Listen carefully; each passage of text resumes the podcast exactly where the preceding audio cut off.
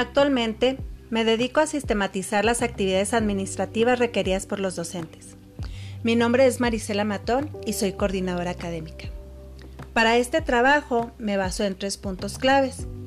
En primer lugar, lo académico. Mi formación es en educación. Segundo lugar, me capacito constantemente.